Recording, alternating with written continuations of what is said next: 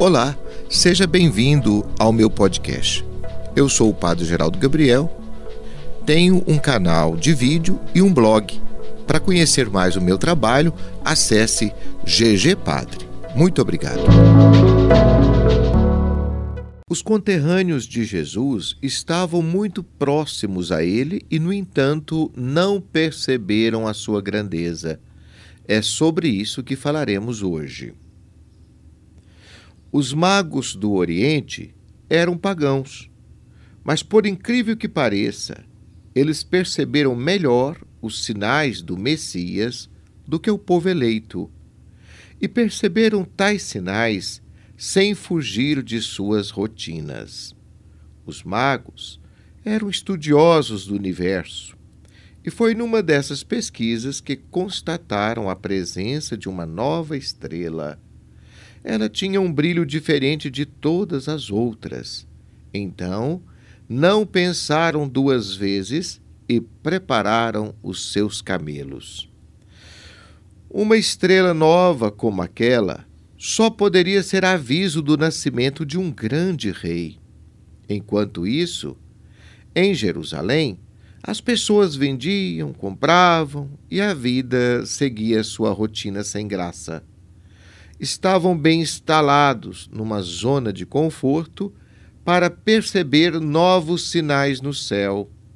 Talvez fosse mais fácil negar a novidade, acusando os magos de suposta cegueira. Naquele tempo, pelo visto, já havia o tal do fake, ou seja, uma informação falsa com cara de verdadeira. Por isso, poderiam espalhar a notícia da cegueira. Os conterrâneos de Jesus conheciam bem as antigas profecias a respeito do Messias e dos sinais que acompanhariam sua chegada. Muitos profetas já os haviam orientado nesse sentido. O próprio Jesus enumerou tais sinais para os discípulos de João quando esses foram interrogá-lo sobre o tema. Os coxos andam, os cegos veem, os leprosos são curados.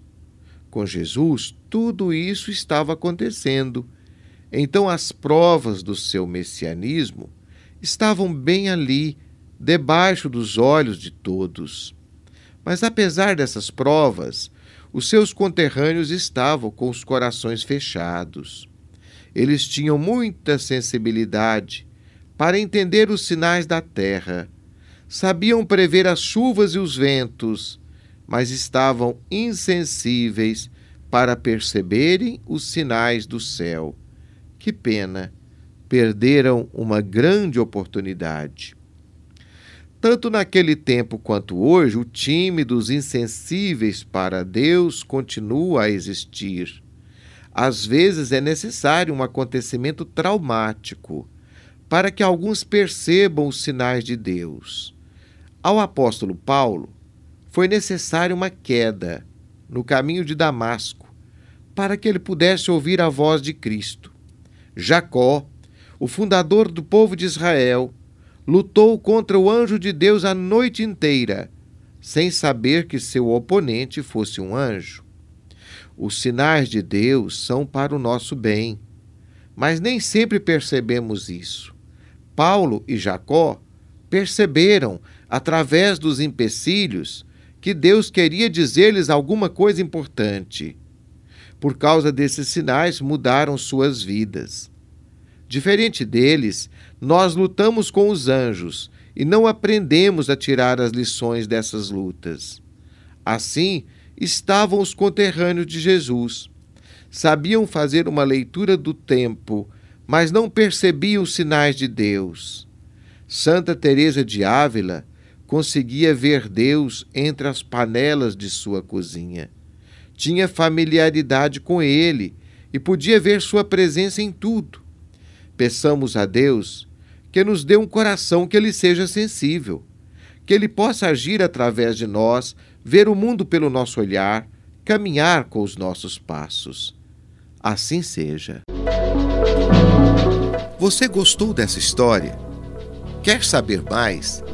Acesse ao nosso blog e ao nosso canal de vídeo. Um grande abraço para você.